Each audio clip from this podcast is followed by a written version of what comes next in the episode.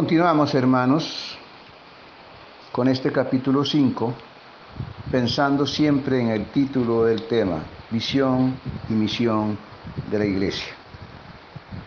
Dice el verso 17, vamos a, a, leerlo por partes para ir avanzando y no repetir la lectura, ya que ustedes la han leído varias veces.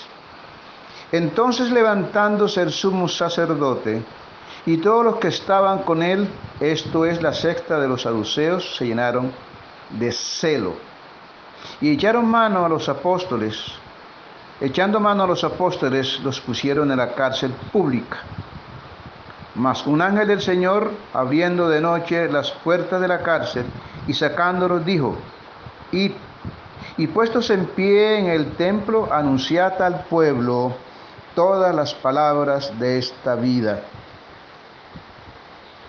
Habiendo oído esto, entraron de, de, mañana en el templo y enseñaban. Entre, entre tanto, vinieron a él el sumo sacerdote y los que estaban con él y, los, y, convocaron al concilio y a todos los ancianos de los hijos de Israel y enviaron a la cárcel para que fuesen traídos. Les decía ahorita que enemigo es persistente.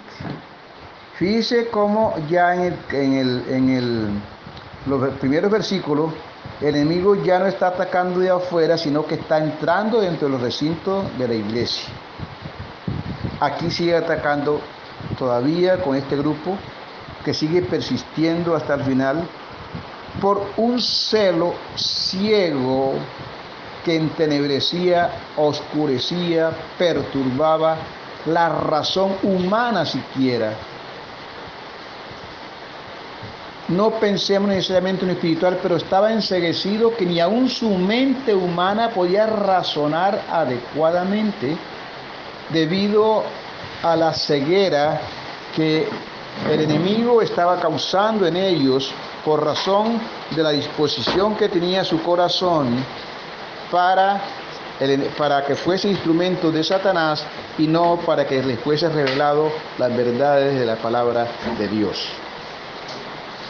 Entonces fíjese lo que dice el versículo. Entonces levantándose el sumo sacerdote y todos los que estaban con él, esto es la cesta de los fariseos, se llenaron de celo y echaron mano a los apóstoles. Ya no era Pedro y Juan, sino que los doce apóstoles fueron llevados a la cárcel pública. Parecido este ataque al del capítulo 4. Celos, resentimiento por razón de la predicación del mensaje de la palabra de Dios y sus benéficos resultados. Aquí es triste porque, como estamos diciendo, venías de parte de personas que eran supuestamente los abanderados de las cosas de Dios, los que tenían la ley de Dios, los que se presentaban como representantes de Dios en la tierra, porque, y se gloriaban inclusive de ello, miraban con desprecio a los demás. Pero esa misma gente ahora son instrumentos de Satanás y han ido mucho más bajo de las personas que ellos odiaban como los gentiles. Es curioso que aquí eh, le agregan el adiciente más que le ponen es que supuestamente los apóstoles habían desobedecido la utilidad de ellos al seguir predicando con el mensaje de Dios, siendo que el apóstol en su enfrentamiento anterior había dicho que ellos no podían dejar de decir lo que habían visto y oído, no podían dejar predicar la palabra de Dios. Porque, perdón, él había dicho era que no, era, no podían obedecer a Dios, a obedecer a los hombres antes que a Dios. Entonces, eh, aquí hay unas cosas, unos, unos, unos apartes que se dan a partir de este momento, porque ellos están eh, presos, están en la cárcel, no los encontramos renegando, no dice Lucas que estaban tristes, no dice Lucas que estaban diciendo, ¿por qué, Señor? ¿Por qué ese por qué que tanto brilla, eh, perdón, suena en nuestros labios cuando tenemos una tibieza de prueba? Sino que dice el pasaje que fueron echados a la cárcel pública. Ahora, otra cosa que es muy hermosa y quizás más relevante es más un ángel del Señor. Fíjese, hermano, la importancia de la predicación del Evangelio. Hermanos, por favor, esta gente sabía para qué, los, para qué el Señor los había salvado, para qué los había llamado, para qué los había elegido. Y aquí este ángel enviado de Dios está reafirmando la visión y la misión como se habían preparado y que Dios, el Señor Jesucristo, les había encomendado. El ángel no lo sacó de la cárcel para que estuviera más cómodo fuera de la cárcel. No lo sacó porque estaban sufriendo en la cárcel, no. La razón del escarcelamiento de ellos no era para un beneficio o comodidad personal, era por encima de la comunidad personal. El Señor tenía otro, otro caso más importante y era el cumplimiento de la misión que se le había dado para cumplir en este planeta llamado Tierra. Entonces fíjese, los detalles minuciosos que da el escritor respecto al mensaje del ángel. No fue así con Felipe en el capítulo 8. Aquí dice claramente, mas un ángel del Señor, la palabra un, el artículo ese, está, es indeterminado. Un ángel, no dice cuál ángel le dice el Señor, abriendo de noche las puertas y de la cárcel y sacándolos, dijo. El Señor Jesucristo le dijo, yo estaré con ustedes todos los días hasta el fin del mundo. Ellos estaban convencidos que su Señor no le faltaría, no le fallaría, que cumplía lo que les había dicho. Y el Señor sigue cumpliendo hoy día su promesa. Los, tres compañeros de Daniel, cuando Nabucodonosor les pidió que adorasen la estatua, no adoraremos la estatua, oh rey. Y porque Dios nos puede librar de ese horno. Pero si no nos libra, igual estamos, palabras mías, estamos dispuestos a morir por causa de la fe en nuestro Dios. Estos discípulos sabían que ellos no se pertenecían ya, que eran obreros de Dios y que su vida no valía a menos que fuera consumida en la misión que se les había encomendado. Entonces fíjese la orden del ángel, id. No es una sugerencia, no es un consejo, es una orden tácita y clara. Aquí da el detalle, puestos en pie, o sea, con autoridad. Otra cosa importante, el lugar en el templo. En el templo de donde los habían sacado, a donde los habían cogido, a donde no los querían.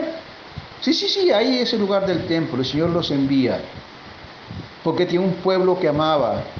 Tiene un pueblo que era su pueblo llamado, llamado Israel el pueblo por el cual Cristo había venido a morir también, principalmente diríamos, Jerusalén, Jerusalén que matas a los profetas y apedreas a los que te son enviados.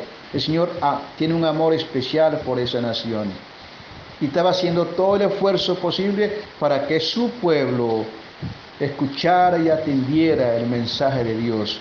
Y aquí levanta a estos hombres, los saca de la cárcel y los manda al templo, se pongan en pie. ¿Y qué tenían que hacer en el templo? dice, mm, y anunciad al pueblo todas las palabras de esta vida.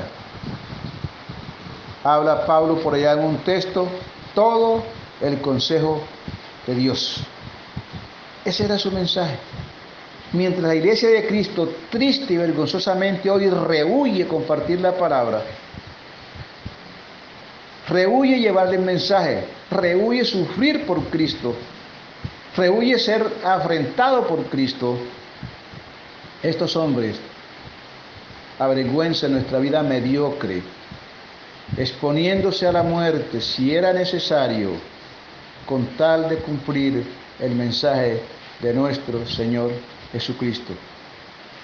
Qué triste. hermano, nosotros nos, hemos convertido con mucho respeto en comer y comer y comer y comer Biblia, en llenar nuestra mente, porque no es el corazón en algunos casos, en llenar nuestra mente de tanto conocimiento, como decíamos en una reunión de pareja, pero poco estamos dispuestos a investigar lo que yo debo hacer con ese conocimiento. ¿Qué vida práctica debe impulsarme ese conocimiento? La Biblia está llena del testimonio de la obligación de llevar el mensaje de Cristo a todas las naciones. Si lo han oído o no han, o no han oído, no es lo que a mí me toca averiguar. Simplemente me toca decir cuántas veces le hemos compartido a una persona que está diciendo cristiana. Nuestro deber llevarle el mensaje, hermano. Y aquí el Señor está mostrando la importancia, la importancia de predicar el mensaje del Evangelio. Todo el mensaje, sin temores, con autoridad, este, en este caso específico a la nación de Israel. Y fíjese la actitud de estos varones, maravillosa. Habiendo oído esto, entraron de mañana en el templo. O sea, apenas amaneció, ya estaban en el templo y enseñaban. No dudaron en obedecer. No importaba la hora, no importaba si estaban cansados, si estaban maltratados, si estaban azotados. No, eso no importaba. No estaban diciendo que le dolía la cabeza, que, le, les dolía la espalda, que les dolía las piernas de los golpes. No estaban diciendo eso. Sino que a pesar de eso, hay una visión. Ya no vivo yo, dijo el apóstol Pablo más tarde, más vivo vive Cristo en mí. Y Cristo estaba en estas personas cumpliendo la aplicación de la salvación para Israel. Y mientras estaba en eso, fíjese lo que les acontece entonces. En tanto vinieron el sumo sacerdote y todos los que estaban con él y lo convocaron al concilio.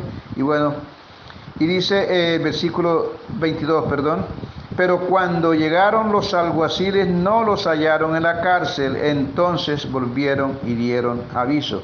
Acá planearon entonces la, la la búsqueda de la cárcel para juzgarlo, pero como no lo hallaron, entonces mandan a buscarlo al templo. Dice eh, versículo 14, cuando eh, versículo 25, pero viendo uno les dijo esta, esta noticia, he aquí los varones que pusiste en la cárcel están en el templo y enseñan al pueblo. Entonces fue el jefe de la guardia con los alguaciles y los trajo sin violencia porque temían ser apedreados por el pueblo. Pero dice lo que dice el versículo 24.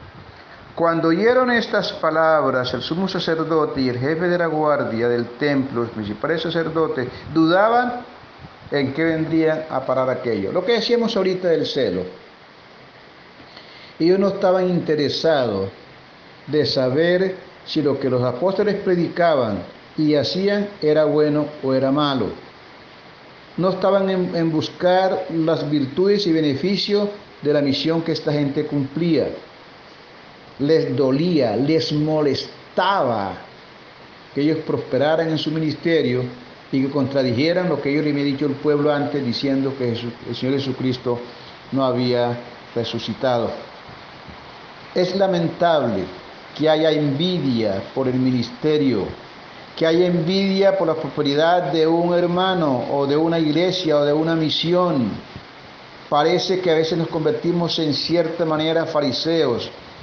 En vez de gozarnos con la prosperidad de la iglesia del Evangelio, en cualquiera sea la zona, cualquiera sea el grupo, cualquiera que esté predicando la palabra, parece que nos causara envidia y estamos más dispuestos a juzgar y a criticar que a gozarnos con los que son salvos.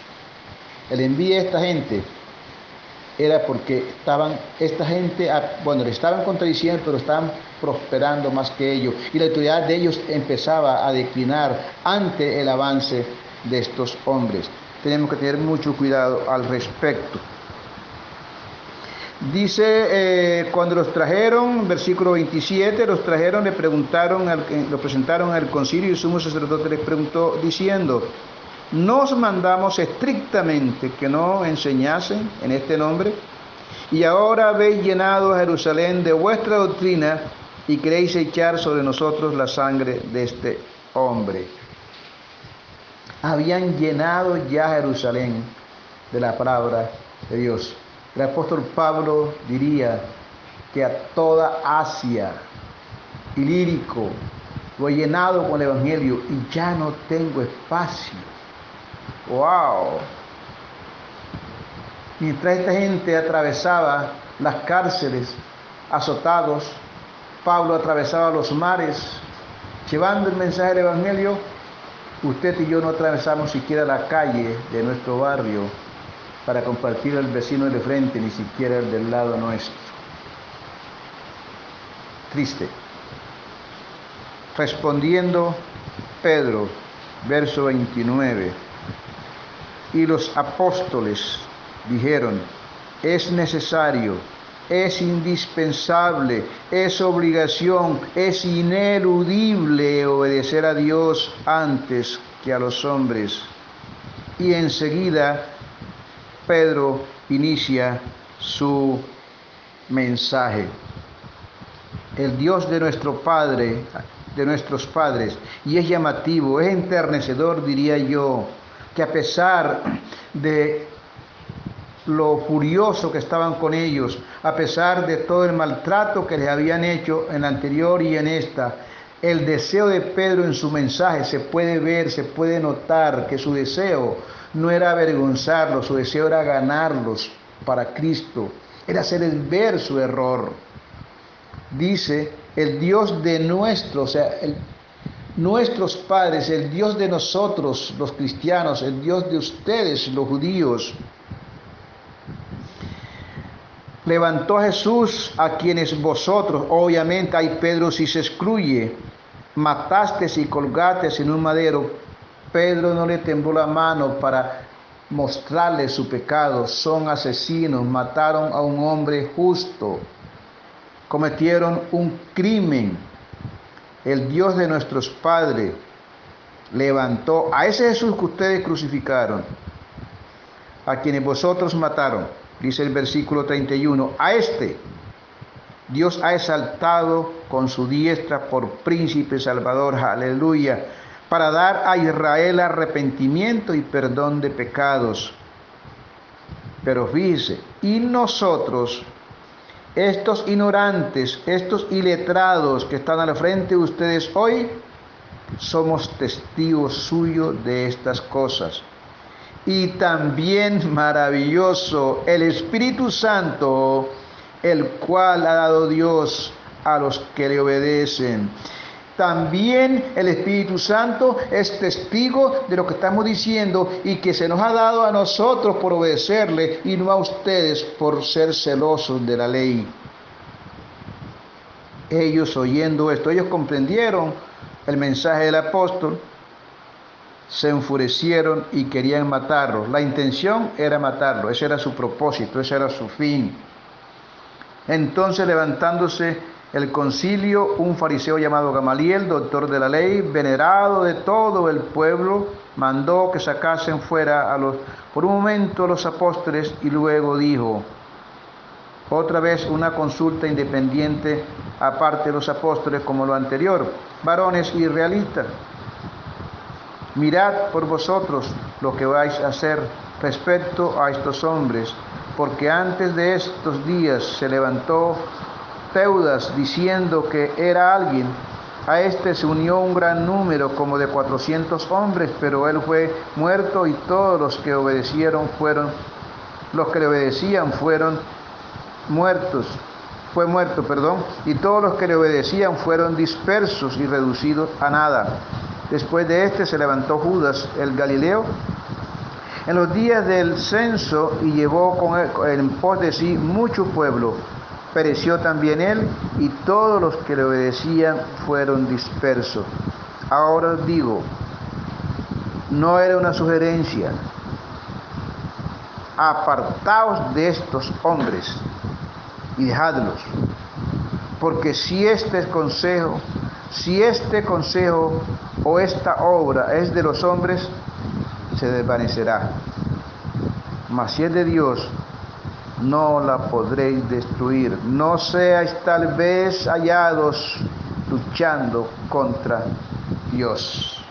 Aquí obviamente está hablando de una lucha agresiva y fuerte. Pero muchas veces, hermanos, nos oponemos a muchos aspectos de lo que Dios establece. No es la comparación del asunto, pero es muy bueno que tengamos en cuenta. Y dice, y convinieron con él, y llamando a los apóstoles, después de azotarlos, les intimidaron, que no hablasen en el nombre de Jesús, les pusieron en libertad. Ellos saliendo de la presencia del concilio, gozosos de haber sido tenidos por dignos de padecer afrenta por causa del nombre. Aleluya. Y todos los días en el templo y por las casas no cesaban de enseñar y predicar a Jesucristo. Acataron al consejo venido de Gamaliel, un hombre sabio y prudente al respecto. Y dice la palabra del Señor que ellos todos los días se reunían en el templo. Pero el contraste es que fueron azotados y en vez de salir tristes, salieron contentos. ¿Podemos pensar en eso? Era un privilegio, fue un privilegio para ellos sufrir por causa del Señor. No era una afrenta. De ahí su valor, de ahí su coraje. Ellos les placía morir por el Señor. Les placía consumir su vida por su Señor, por su Maestro, por aquel que los rescató. Hoy el cristianismo se ha convertido en una vida social. Nadie está dispuesto a sufrir por su causa. Ni siquiera somos capaces de llegar a tiempo a una reunión porque, tenemos, porque si la comida no estuvo, porque hay que esperar comer para poder llegar a la reunión. Ni siquiera podemos aguantar esos momenticos de hambre si se puede llevar hambre. No somos capaces de que nos tiren una puerta en la, cara cuando vamos a compartir. No estamos dispuestos a sufrir eso. Recuerdo de una joven, una ocasión que salieron a compartir, yo no estuve, y ella llegó llorando porque no le habían querido recibir un tratado y dijo que no salía más. ¡Qué cobardía! ¡Qué contraste en lo que ellos entendieron como cristianismo, en lo que ellos entendieron cómo cumplir la misión del Señor para lo que fueron preparados? Y qué contraste la iglesia de hoy, que nos estamos convirtiendo en un círculo de edificación mutua solamente nosotros y el pueblo se condena afuera y nadie está dispuesto a llevar el mensaje de Cristo a esas personas.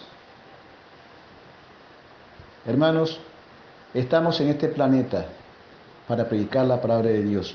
La meta es compartir el Evangelio de Cristo al mundo. Y el que se convierte se edifica, ok, se disipula, se prepara, sí, hacemos la cena, todas estas cosas son importantes. Pero esto es a consecuencia de cumplir la misión. La misión es llevar el mensaje. Y mientras se cumple la misión, tenemos otros compromisos que debe cumplir como iglesia. Pero nunca se debe perder la visión de la iglesia. ¿Cuánto fue que su iglesia hizo un culto evangelístico? Ya que no nos atrevemos a ir a tocar las puertas de, de la gente, porque nos da pena, nos avergüenza, siquiera hagamos un culto en la congregación, invitamos a personas. Pero nos hemos estancado a que la persona llega, si llega se convierte, si es que se convierte, o que alguien lo invitó y lo llevó al culto, pero esa palabra de ir parece que se ha borrado de nuestra mente. Hermanitos, Dios me los bendiga. Esperamos continuar, ojalá en el orden que tenemos, los dos capítulos que nos faltan de este, este segundo segmento y estaremos enviando después los capítulos 8 mm, no recuerdo de dónde se parte ese, esos capítulos, creo que llegan al, al 13 o algo así, se los estaremos enviando nuevamente tal a los hermanos que están estudiando Hechos de los Apóstoles. Ya no estamos enviando audios a la iglesia general como lo hacíamos antes, porque no creo que si alguien no tiene interés en estudiar hechos, debe estar recibiendo los estudios. Queremos que las personas que están estudiando, este, eh, que estén haciendo el estudio de los hechos, sea que les guste y si, como le dije antes, me anima la forma como los que ahorita están tienen tanto entusiasmo de preguntas, de llamadas, no, eso, eso es motivador. Y les espero, hermanos, que sigan adelante. Hay una misión que cumplir, hay un propósito de cumplir de Cristo y este estudio de hecho es el libro base para poder comprender la visión de Dios y cómo estos hombres la cumplieron, cómo nos desafían a nosotros para hacerla hoy. El Dios de la gloria, una vez más, derrame su bendición sobre todos estos estudiantes que con mucho amor están haciendo. Les digo, hermano, que hay un hermano en República Dominicana que también está pidiendo los estudios y está haciendo los estudios por un grupo, lo cual nos gozamos, hermano, por los hermanos de Ribacha, los hermanos, de, hermanos de La Paz, de los hermanos de Neiva, aparte de los locales que están acá, un hermano en Tuluá, una familia en Tuluá, también lo está haciendo. Gracias por estos hermanos, además de los hermanos, algunos hermanos locales que lo están haciendo.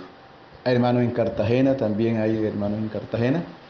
Hay dos, dos hermanos en Cartagena que están haciendo el estudio. Gracias hermanos, Dios me bendiga y adelante. Hermanos, muy buenos días. El Dios de la gloria les bendiga siempre, su familia, sus hogares, y les fortalezca en medio de esta prueba que el mundo está viviendo.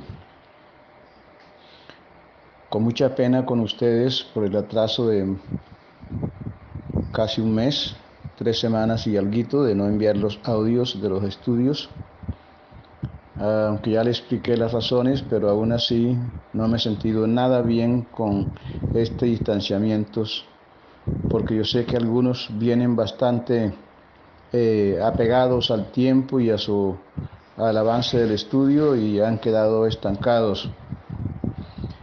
Eh, pero hoy iniciamos y esperamos, ojalá no interrumpir el estudio, sino cada semana o cada dos semanas, según sea el extenso de los audios que les enviamos. Quiero eh, recordarle que una vez más, eh, en cuanto al material, si terminan el material antes que los audios lleguen de revisarlo y quieren pedir el siguiente material, no duden en enviarlo, que se les puede enviar, no se preocupe. Hoy iniciamos eh, el capítulo 5 en el estudio de visión y misión, capítulo 5 de Hechos de los Apóstoles. Eh, desde antemano les digo, el, el break que hicimos para hablar acerca de disciplina no lleva ningún comentario, excepto, eh, exceptuando ahí en el último punto de esos temas, hablando de la disciplina por la pereza, hay una cita de 1 Corintios 11, 13 que no concuerda y que deben borrar. No recuerdo cuál es la cita que debí colocar ahí. Pienso que a lo mejor se, a lo mejor se equivocó el computador, ¿no? Pero bueno. Entonces, eh, si tienen algunas inquietudes sobre lo que está escrito brevemente de la disciplina que está allí, si tienen algunas inquietudes pueden llamarme como ustedes lo han hecho o pueden enviar los mensajes por audio como lo hacen siempre.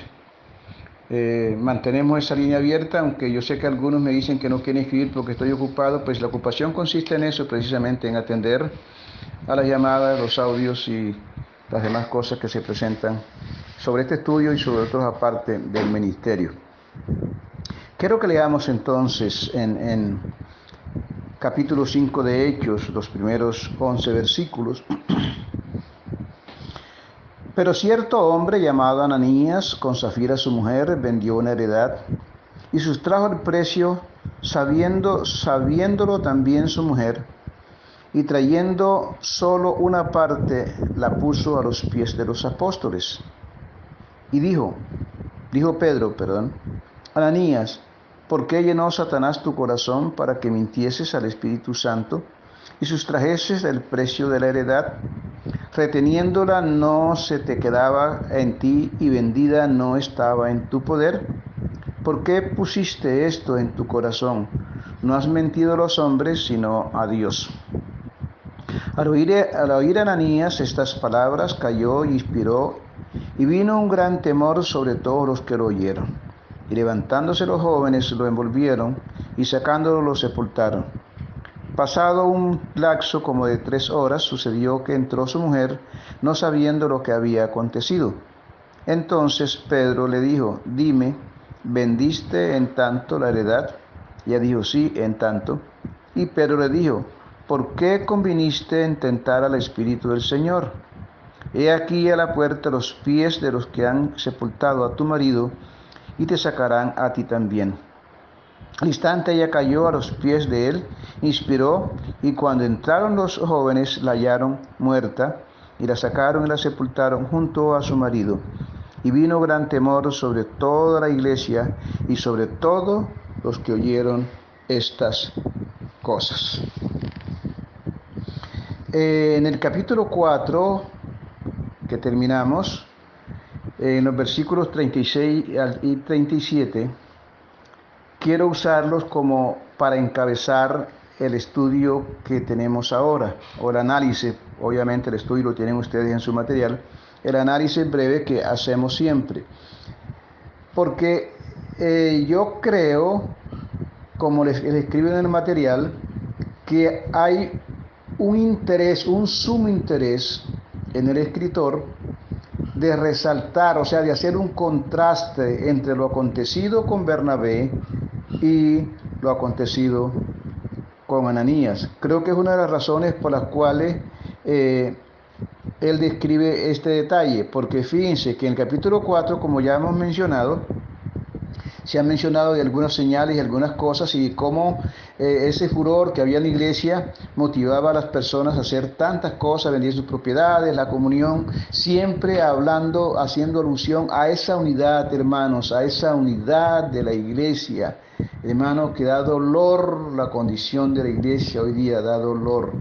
Pareciéseme que estuvieron más interesados en romper la unidad que en buscar la unidad hacemos cosas pareciera que fueran adredes para que, para que hubiese distanciamiento y cuando se, se, descubre la situación, nadie está dispuesto a decir perdón hermano porque me equivoqué en este procedimiento sino que todo se queda allí y pareciera que no hay mucho interés en mantener esa unidad. Esto es indispensable, hermanos líderes que están en sus, en su asamblea, es indispensable la unidad de la iglesia. Y como he dicho desde el comienzo, el apóstol, el escritor Lucas se encarga de resaltarla a través de todo su libro, a través de todo su libro, como también mencionamos en la oración. Es, es eh, me parece relevante que Lucas después que describe que la gente traía estas cosas y, sus bienes y estas cosas, tenga que mencionar a una persona con nombre propio para decir que presentó, que presentó su, ofrenda de la heredad que había vendido. Si él hizo este, este, este detalle relevante de mencionarlo, pues tenía la intención de algo. Y como dije, dos aspectos pudieran ser el, testimonio que, que, que Bernabé tendría más adelante, pero enfoca más al contraste de lo que va a continuar diciendo. O sea, mientras la gente, los cristianos de corazón, guiados por el Espíritu de Dios, hacían esto, aparece un personaje extraño. Esto nos hace ver otro aspecto que a pesar de la condición de la iglesia en, sus, en ese tiempo que avanzaba oración, ayunos, predicaciones, la gente se convertía, etcétera, todas estas cosas, eh, parecía que nada podía interrumpir el asunto. Aparece esta fatídica historia que Lucas se encarga de narrarnos acerca. Esto muestra lo que no debemos olvidar que dice el apóstol Pedro, que Satanás anda como león rugiente buscando a quien devorar y va a encontrar la brecha y va a entrar. Y entra a través de hombres que no tienen o no son creyentes o no tienen una buena comunión con Dios. Entonces fíjese que este hombre, bueno, no voy a discutir si es o no creyente, ustedes tienen sus puntos allá, allá en el material. del asunto, pero el punto es que se prestó, abrió su corazón para eh, que el Satanás lo usara como instrumento para un daño en la congregación.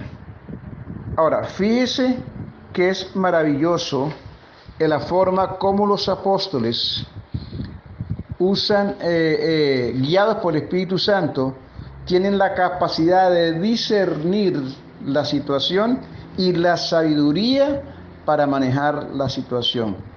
Discernimiento y sabiduría que solo pueden tener aquellos que son llenados, que son dirigidos, que son controlados por el Espíritu de Dios. Porque a Pedro, como ya vimos, ya ven ustedes en su material, nadie le dijo lo que estaba pasando, pero él lo supo por revelación del Espíritu de Dios, porque estaba guiado por el Espíritu de Dios, en contraste, obviamente, con la actitud que tenía Ananías. Mientras Pedro le abrió su corazón a Dios, le, abrió su, le abría su corazón al Espíritu Santo, Ananías le abría su corazón a Satanás. Yo quiero, hermanos, eh, eh, leer una cita brevemente aquí en, en Juan, capítulo 13. Dice, antes de la fiesta de la Pascua, sabiendo Jesús que su hora había llegado para que pasase de este mundo al Padre, como había amado a los suyos que estaban en el mundo, los amó hasta el fin. Y cuando cenaban, oígase bien, como el diablo ya había puesto en el corazón de Judas Iscariote, hijo de Simón, que le entregase. Entonces fíjese que dice que ya el diablo había puesto no solo ya en la mente, no era una tentación mental, sino que su voluntad ya había aceptado el pensamiento, ya estaba convencido de lo que quería hacer y lo que iba a hacer. Es lo que Pedro le da a entender a, Ananías, que él deliberadamente le abrió su corazón a Satanás para mentir a Dios, lo mismo que a Zafira para mentir al Espíritu Santo. Hermanos, ojo, yo recuerdo siempre el caso de Eva y pregunto, una mujer hecha por la mano de Dios, sacada de la costilla del varón, regalada al varón, ¿Cómo es posible si nos preguntamos que se convirtiese en instrumento del pecado? Tenemos que estar muy atentos porque Satanás va a insistir, va a persistir, no se va a quedar quieto. Y va a estar, y en esta época está desplegando todas las fuerzas posibles para acabar con la iglesia del Señor Jesucristo. Entonces debemos estar muy atentos porque son momentos, eh, épocas cruciales. Ahora, ahí en Juan en, los versículos 26 y 27 dice, respondió Jesús, a quien yo diera el pan mojado, aquel es. Y mojando el pan lo dio a Judas Iscariote, hijo de Simón. Y después del bocado Satanás entró en él. Entonces Jesús le dijo, lo que vas a hacer, hazlo más pronto. Fíjese que aquí ya Satanás toma posesión de Judas de manera literal. Al comienzo solamente Judas abrió su pensamiento, después sometió su voluntad, su corazón al asunto y ya estaba dispuesto para lo que Satanás quisiera hacer con él. Satanás entró y lo llevó y aquí tenemos un caso similar al de Ananías. Fíjese eh, eh, eh, lo que dice en el versículo 4 Dice, reteniéndola, hablando de la heredad, dice, bueno, tú podías quedarte con ella toda si querías, puedes dar una parte. Dice entonces, reteniéndola, mm, no se quedaba en ti, a ti, y vendida no estaba en tu poder. ¿Por qué pusiste esto en tu corazón? Y él, la expresión de esa última parte, no has mentido a los hombres sino a Dios. En el capítulo 4 de Primera de Tesalonicenses, versículo 8, dice, hablando de, en otro contexto de otro tema, pero hablando del pecado. Por consiguiente, el que rechaza esto, o sea, lo que Pablo estaba enseñando, no rechaza a hombres, sino al Dios que os da su Espíritu Santo, versión de las Américas. Nosotros muchas veces eh, creemos que cuando eludimos los mandamientos de Dios, cuando levantamos argumentos para no hacer lo que la palabra de Dios dice o para justificar nuestra actitud, eso no es tan grave. Pero hermano, estamos pecando, según dice pasaje, contra el Espíritu Santo, o sea, contra a Dios. No es sencillamente que deje de hacer aquello, sino que porque que se, se presenta en muchas ocasiones cuando justificamos nuestro pecado. Y no alcanzaría el tiempo para contar este testimonio al respecto. Estamos tratando de defender nuestra posición, pero no en, base, no en base a los argumentos bíblicos, sino en base a nuestro parecer, porque no queremos dejar de hacer por razones cualquiera que sea. Entonces, dice que cuando esto sucede, estamos rechazando. Voy a, repetir nuevamente la versión de las Américas. Por consiguiente, el que rechaza esto, no rechaza a hombre, sino a Dios que nos dio el Espíritu Santo. Está rechazando lo que Dios escribió. Está rechazando lo que el Espíritu Santo dijo. Yo recuerdo cuando el caso de, de, de, Coré y sus séquitos que se levantaron contra Moisés después de que hay una discusión grande, Moisés dice, ustedes se han levantado contra Dios porque ¿qué es que somos? ¿Qué es Aarón? O sea, ellos no se estaban levantando contra Aarón y Moisés, sino que se estaban levantando contra Dios. Al rechazar lo que la palabra de Dios dice, estamos rechazando aquello que inspiró el Espíritu Santo. Y ya vemos la consecuencia de lo que le pasó aquí a, a este hombre por razón del rechazo del asunto. Ahora, fíjese eh, lo que continúa diciendo. Mm, levantándose los jóvenes, eh, la envolvieron, sacaron, pasando un arco de tres horas, apareció eh, Zafira, no sabiendo lo que había acontecido, entonces Pedro le dijo, ahí lo colocamos en el, en el material. Yo creo que Pedro le estaba dando la oportunidad a que Zafira reconociera el pecado que había cometido. Yo creo que ella debería, debía entender, debía comprender que había pecado contra Dios y era el momento para reconocerle. Y no vamos a decir qué pasaría si yo, hubiese dicho, hombre, sí, no, no fue por eso, él me convenció, etcétera, etcétera, etcétera. Sino que se mantiene tercamente su posición porque, porque era más para ella, más valioso justificar el pecado de su marido que reconocerlo delante, en este caso, de los apóstoles. Dice entonces, eh, versículo 9, Pedro le dijo, ¿por qué conviniste en tentar al Espíritu del Señor? Y aquí a la puerta los pies de los que han sepultado a tu marido y te sacarán a ti también. Una vez Pedro, Pedro de la premonición de lo que acontecería guiado por el Espíritu Santo de Dios.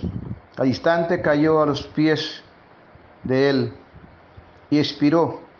Y cuando entraron los jóvenes, la hallaron muerta y la sacaron la sepultaron junto a su marido. Y vino gran temor sobre toda la iglesia y sobre todos los que oyeron estas cosas.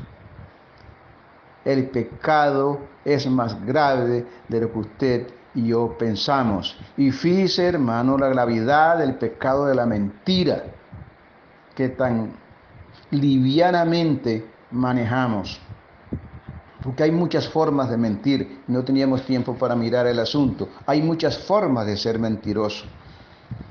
Y esto fue juzgado por Dios en la persona del apóstol. Entonces fíjese la sabiduría que Dios le dio, el discernimiento que Dios le da a Pedro y la sabiduría para ejecutar este juicio y cómo Dios se manifiesta de una manera drástica en el respaldo del apóstol. Yo quiero antes de continuar leer un pasaje en, en los Salmos capítulo 33, porque nosotros, yo he escuchado frases como las que siguen, prefiero pecar por amor y no por justicia, haciendo alusión a ser demasiado estricto, demasiado estricto o a ser demasiado amoroso o piadoso con las personas en el caso del pecado. Nunca, bíblicamente, nunca se, puede, se, puede, se podría pecar por verdadero amor, ni nunca se podría pecar por verdadera justicia. Cuando se usa la palabra de Dios para, para, para tal fin, adecuadamente, el amor entonces será conforme al propósito, al amor de Dios y la justicia será conforme a la justicia divina. Entonces no hay por qué pecar, no hay por qué pecar por amor, no hay por, por qué pecar por justicia. Si se aplica correctamente será lo que agrada y honra a Dios. Si se peca por amor es porque entonces no es amor sino una pasión, un sentimiento personal si pecamos por justicia, es una actitud nuestra de legalismo humano o de venganza inclusive que, se, que puede acontecer. Dice el Salmo, el Salmo 89, dice, justicia y juicio son el cimiento de su trono. Y dice aquí el 33, porque recta es la palabra de Jehová y toda su obra es hecha con fidelidad. Él ama Óigase bien, Él ama justicia y juicio, y de la misericordia de Jehová está llena la tierra. Entonces fíjese, hermano, que Dios ama el juicio, Dios ama la justicia. Y aquí es evidente lo que aconteció en este caso de Ananías y Zafira. Decíamos entonces que a continuación en su material aparece un break que hacemos para tratar el asunto de la, de la disciplina en la iglesia. A eso no, les hemos, no, les no le hemos agregado ningún comentario porque no es el tema del estudio. Recuerden que es visión y misión de la iglesia.